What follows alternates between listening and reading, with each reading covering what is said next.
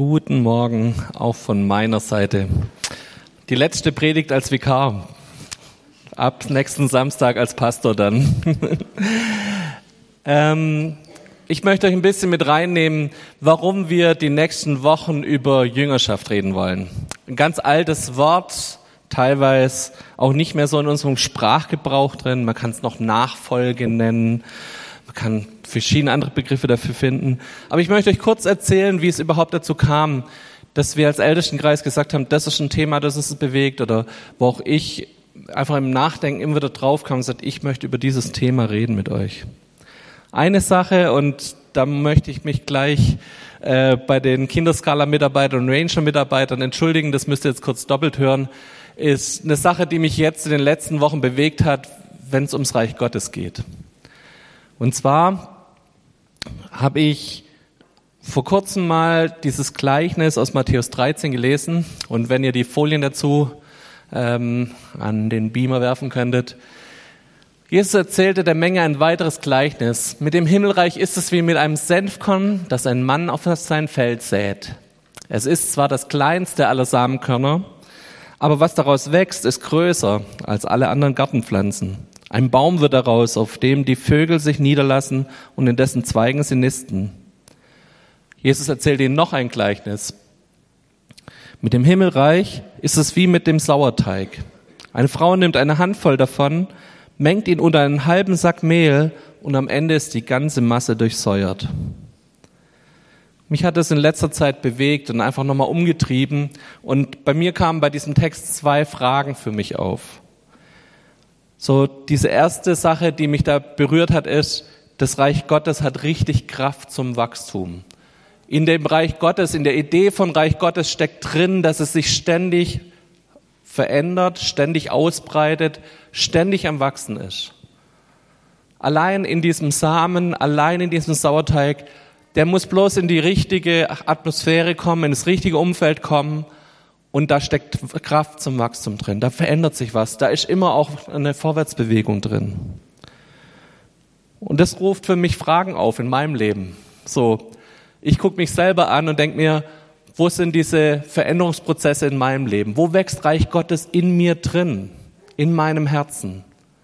Ist das, was ich lebe, ist das, was ich mache, ist das Jesus gemäß, ist das Reich Gottes gemäß? Sehen Menschen nicht nur innerlich in mir, sondern in meinem äußeren Umfeld wächst da auch Reich Gottes. Da, wo ich hinkomme, bin ich dieser Sauerteig, der andere Menschen dazu bringt, dass sie danach auch diesen Geruch des Reiches Gottes annehmen, dass die Verhaltensweisen, dass die Regeln von Gottes Reich in ihrem Leben sichtbar werden. Da, wo ich komme, da soll auch Liebe regieren, da soll auch Gerechtigkeit herrschen. Und all das, was Jesus uns über sein Reich lehrt, und das, diese zwei Gleichnisse erinnern mich dran, dass ich immer wieder neu über mein Leben nachdenke. Was passiert innerlich in mir, in meinem Herzen, aber was passiert auch in meiner, meiner Umwelt?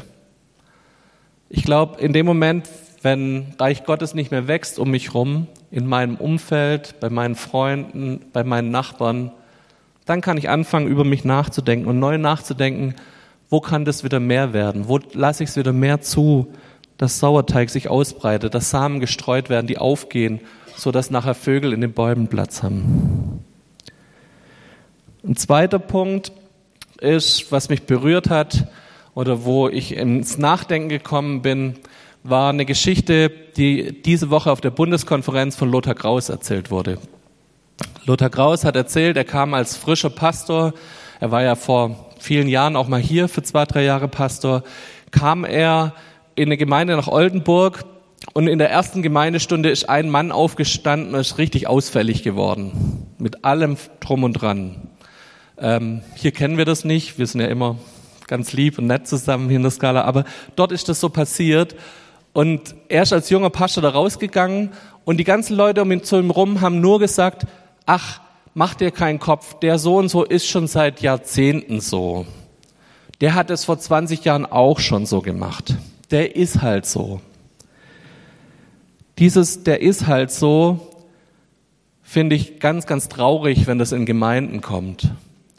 Ganz traurig, wenn das in dem Kontext von wir sind Christen, die mit Jesus unterwegs sind, die eigentlich diesen Veränderungsprozess, diesen innerlichen Prozess, das Reich Gottes immer mehr durchkommen soll, dass der in diesem Kontext dieser Spruch kommt. Ich würde mir wünschen, dass man das über mich in 20 Jahren nicht sagt. Der ist halt so. Ich würde mir wünschen, dass Gott immer wieder mein Herz anfassen darf und immer wieder Veränderung schaffen darf in mir. Immer wieder diese alten Sachen, die da versuchen hochzukommen in mir, anpacken darf. Ich bin jetzt 33 Jahre lang Christ. Ich habe mich mit sieben Jahren bekehrt bei einer Eidlinger Schwester, Schwester Hanna in Schmieden. Und in 33 Jahren sehe ich immer noch vielleicht auch Dinge, die immer wieder versucht hochzukommen. Vielleicht bin ich wieder mal jähzornig. Vielleicht bin ich nicht so liebevoll, wie ich vielleicht sein sollte mit meinen Mitmenschen. Und jetzt, nächstes, nächstes Wochenende werde ich 40. Laut den Schwaben wird man da gescheit. Aber wie oft muss ich auf die letzten 33 Jahre zurückgucken und muss sagen, oh, da fehlt es noch ein bisschen an dem gescheit werden. Vielleicht muss ich da doch noch mal in Gottes Schule gehen in diese Nachfolge von Jesus und ihn an mich ranlassen und mich berühren lassen und gucken lassen, wo darf er Dinge in meinem Leben ändern.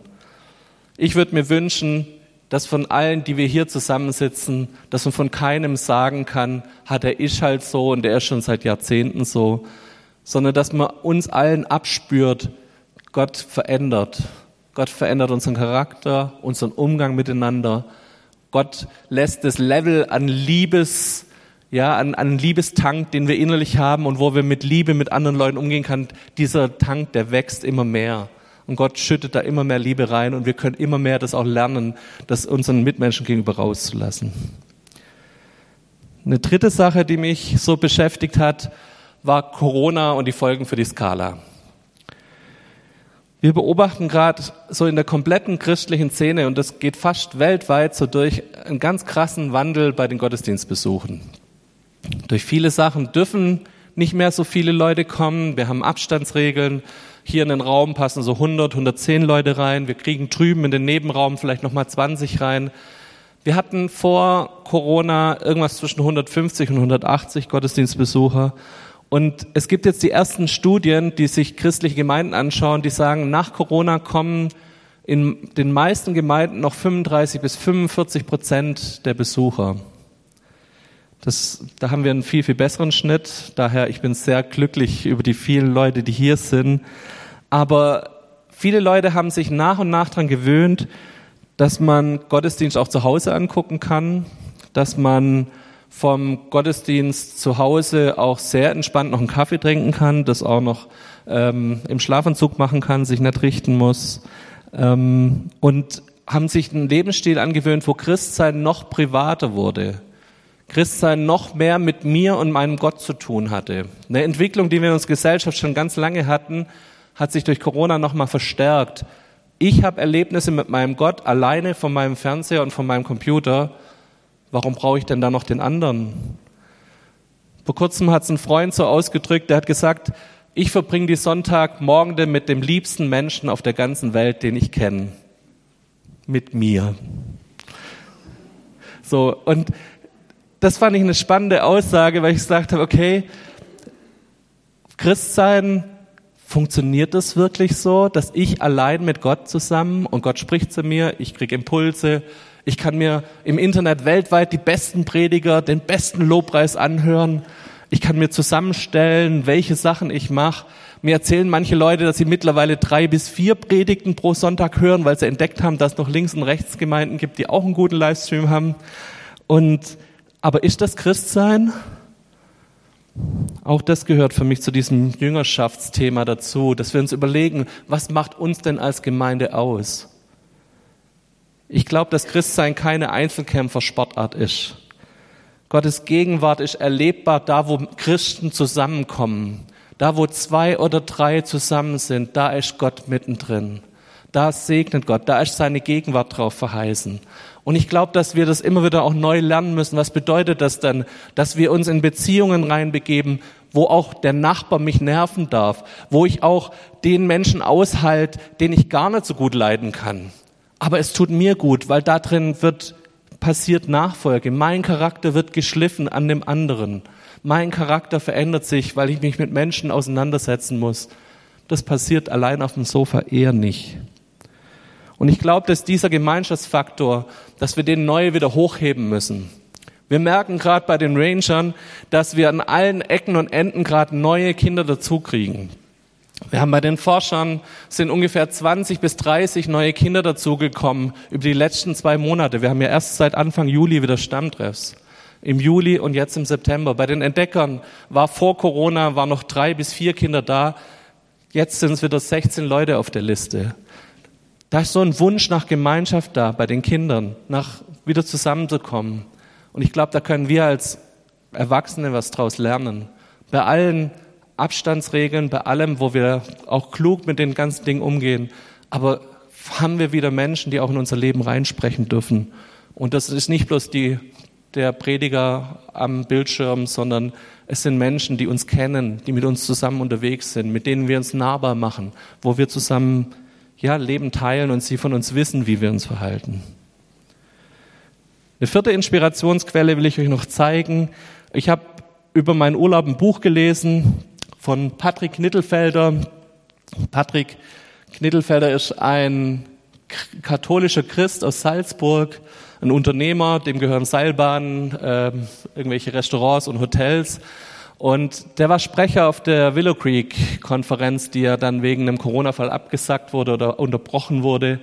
Äh, war auch einige Monate in Quarantäne, weil äh, der Staat ihn da relativ lang gebraucht hat, um ihn zu testen. Und er hat ein Buch geschrieben, das heißt Lifestyle Jüngerschaft. Er hat gemerkt, dass in der katholischen Kirche die zwar großartige Gottesdienste feiern, die haben ein Riesenprogramm in Österreich über Alpha-Kurse, also da bekehren sich Tausende von Katholiken über Alpha-Kurse bei ihnen, aber sie haben kein Programm, was passiert denn mit den Leuten in dem Moment, wenn sie sich bekehrt haben. Und der Mann hat eine Lücke entdeckt und hat gesagt, ich habe gelernt als Katholik bei meinen freikirchlichen, bei meinen evangelischen Kollegen, dass die ein Gedankengut haben, nämlich diesen Gedankengut von Kleingruppe, von Jüngerschaft, von anderen an die Hand nehmen, miteinander Leben zu teilen und darin Jesus ähnlicher zu werden. Ich kann euch das Buch sehr ans Herz legen. Es gibt auch noch diese blaue Version. Das sind zwölf Abende für Kleingruppen, wo man durch diese Themen durchgehen kann. Wenn ihr Lust habt, die Predigt oder das Buch zur Predigtreihe, das ist das hier, kann ich sehr empfehlen. Patrick Knittelfelder, Lifestyle Jüngerschaft. Ein sehr einfach zu lesendes Buch, ein sehr entspannt zu lesen. Das ist keine theologische Fachliteratur, sondern erzählt jemand aus seinem Leben, wie er mit Jesus zusammenlebt und wie er das umsetzt. Ein paar Ideen aus, in dieser Predigtreihe kommen von ihm. Ein paar Sachen gucken wir mal, was Gott da reingelegt hat. Ich glaube, durch diesen Einstieg wird schon klar, dass wir Jüngerschaft nicht da anfangen können, dass wir jetzt sagen, wie mache ich Jünger?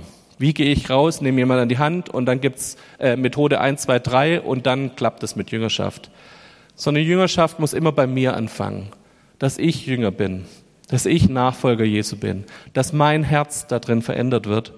Und ich möchte mit euch anfangen, indem ich diese ganze Serie mit ein paar Thesen überschreibe und sage, hey, das glaube ich, dass es so ist. Und dann gucken wir uns die nächsten vier Male an, die nächsten vier Predigten, was da dran, dran ist und was die Bibel dazu sagt.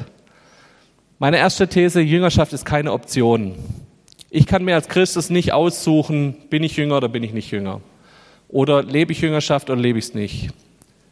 Wenn ich Christ bin, dann ist das keine Option, sondern das ist ein Muss. Und Jüngerschaft beginnt immer in meinem Innersten, an meinem Herz. Beginnt immer darin, dass mein Herz sich verändert und ich mein Herz ausrichte auf Jesus. Jüngerschaft muss immer auch einen Einfluss auf meine Umwelt haben. Jüngerschaft muss sichtbar werden in meinem Umfeld, bei meinen engsten Menschen um mich herum in meiner Familie, in meiner Arbeitsstelle, an meinen Nachbarn, da muss Jüngerschaft wirksam werden und sichtbar werden. Und Jüngerschaft, das gehört ein bisschen dazu, verändert mich und verändert meinen Lebensstil. Ich kann Jüngerschaft nicht bloß in meinem Kopf aufnehmen. Ich kann nicht sagen, ich rede über Jüngerschaft und ich häufe Wissen an, sondern es muss immer in Taten folgen. Es muss immer darin folgen, dass ich mein Leben ändere. Lass uns mal reingucken, ich möchte einen großen Vers aus Römer 12 darüber stellen, der mich einfach in diesem ganzen Thema sehr bewegt. Römer 12, Vers 2 Richtet euch nicht länger nach den Maßstäben dieser Welt, sondern lernt in einer neuen Weise zu denken, damit ihr verändert werdet und beurteilen könnt, ob etwas Gottes Wille ist, ob es gut ist, ob Gott Freude daran hat und ob es vollkommen ist.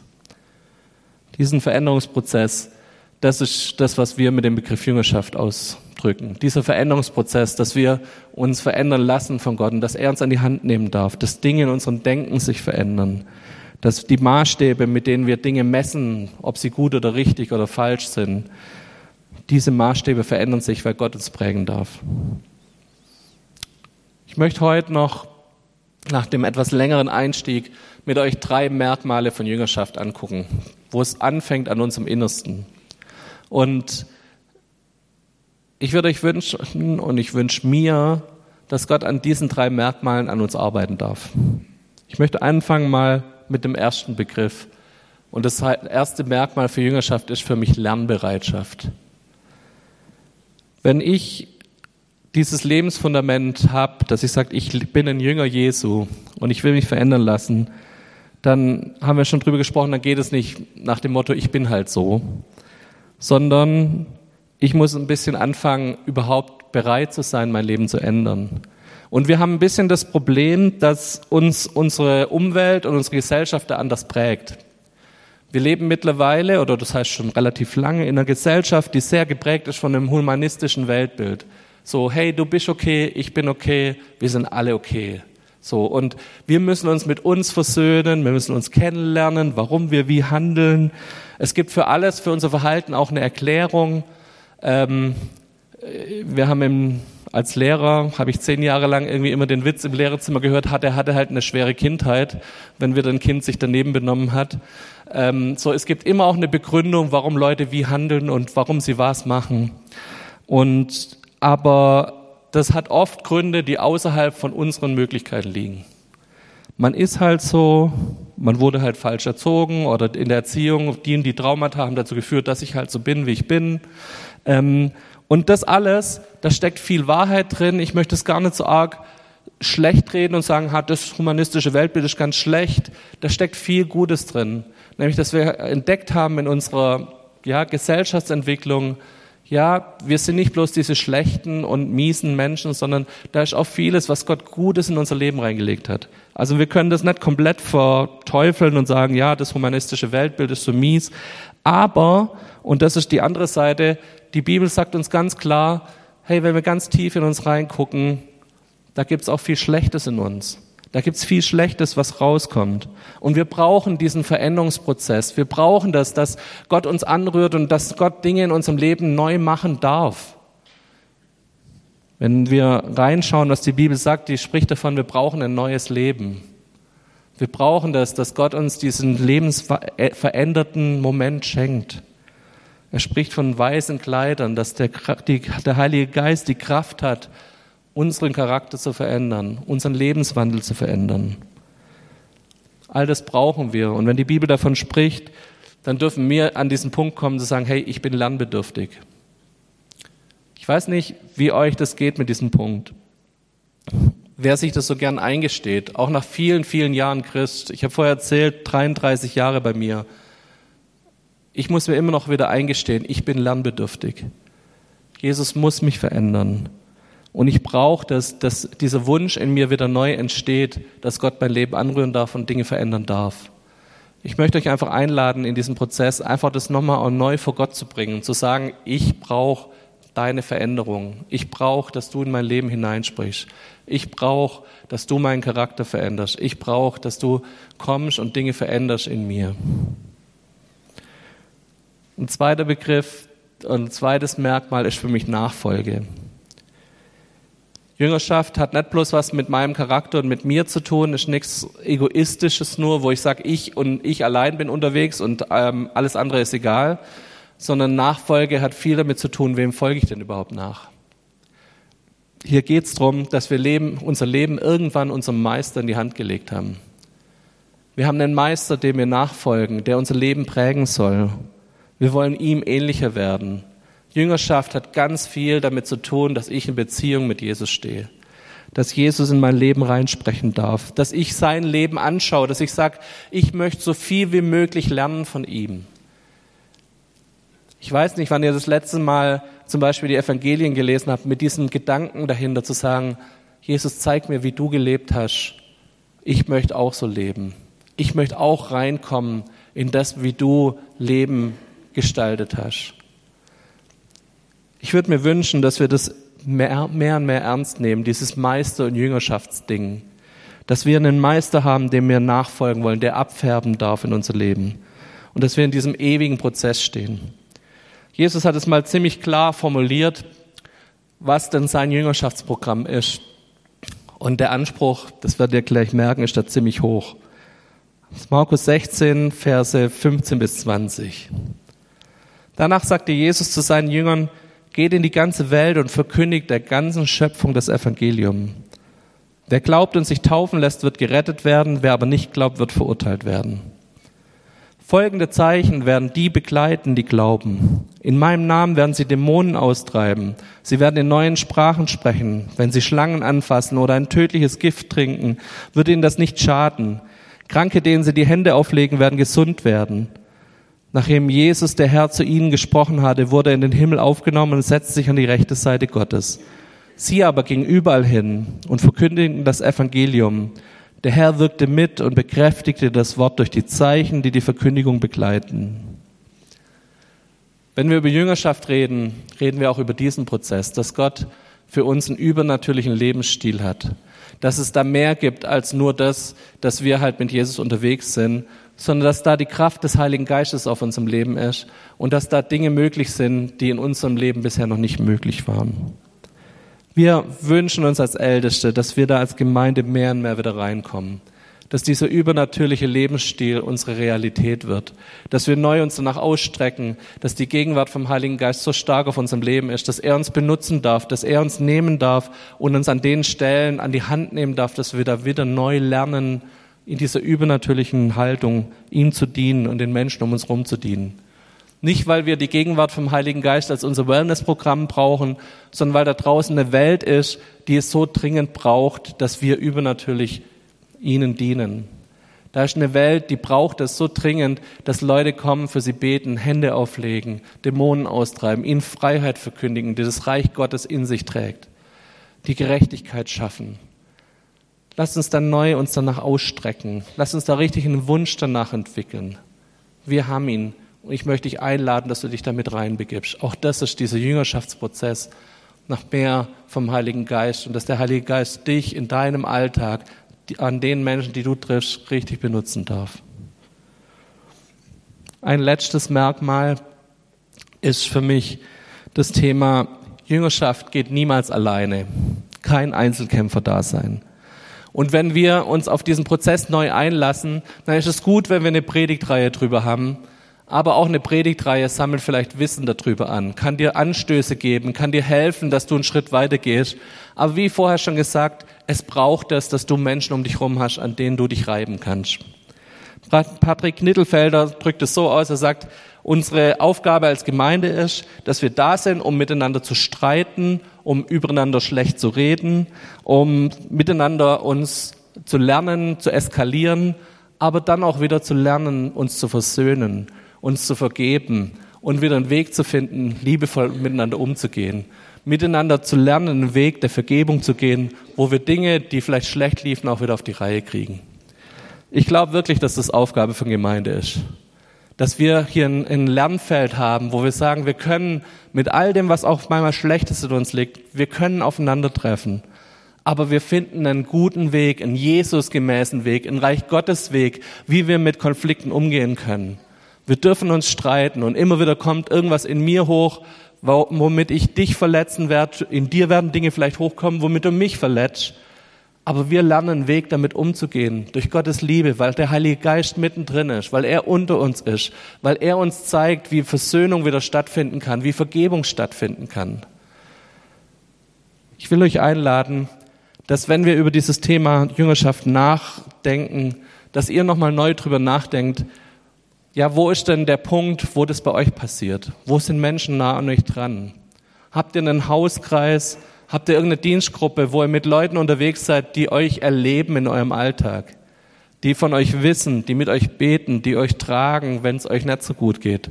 Die euch ermahnen, wenn ihr falsch lauft, wenn ihr Wege geht, die nicht in Ordnung sind, wo Gott nicht drin ist? Habt ihr irgendwas, wo ihr merkt, da seid ihr außerhalb vom Gottesdienst noch irgendwie angeschlossen an Christen, die euch helfen, euren Alltag zu gestalten? Die an euren Erfolgen teilnehmen, die an euren Pleiten teilnehmen, die mit euch einfach Nachfolge Jesu in aller Schwachheit leben und in aller Schwachheit damit unterwegs sind. Die euch kennen, die euch trotzdem lieben, die euch trotzdem unterstützen, die euch trotzdem tragen. Und wo ihr merkt, ja, ich kenne da auch ein paar andere, die gehen mir auf die Nerven, aber Gott schenkt mir Liebe, sie mitzutragen. Es gibt mir die Möglichkeit, sie mit reinzunehmen, Jesus in ihnen zu sehen und sie auch darin zu fördern. Macht euch, macht euch Gedanken, wo ihr das praktisch werden lassen könnt, wo das möglich ist.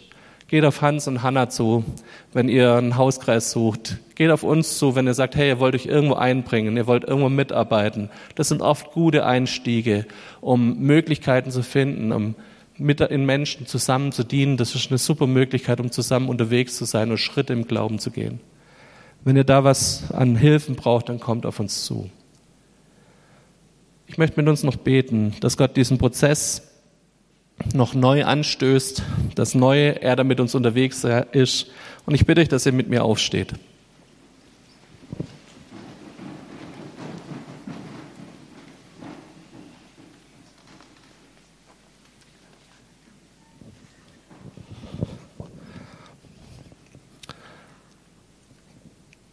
Ich lade euch ein, dass ihr kurz die Augen zumacht einfach kurz drüber nachdenkt, wo steht ihr in diesem Prozess mit Jesus?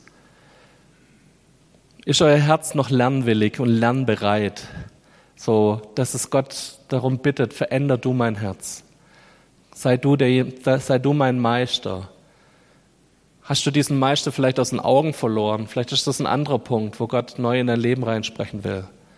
Bist du noch auf den, auf den Fußspuren Jesu unterwegs mit deinem Leben? Folgst du dem Meister noch nach? Und vielleicht redet auch Gott ganz praktisch zu dir und sagt, hey, du hast dir angewöhnt, irgendwie so ein Christsein als Einzelkämpfer zu führen. Du hast nicht mehr die Gemeinschaft von anderen Christen, die in dein Leben reinsprechen dürfen. Ich würde dich bitten, dass du das kurz für dich reflektierst, kurz drüber nachdenkst, was Gott da neu vielleicht auch in dein Herz legen darf. Und dann will ich dich dafür segnen.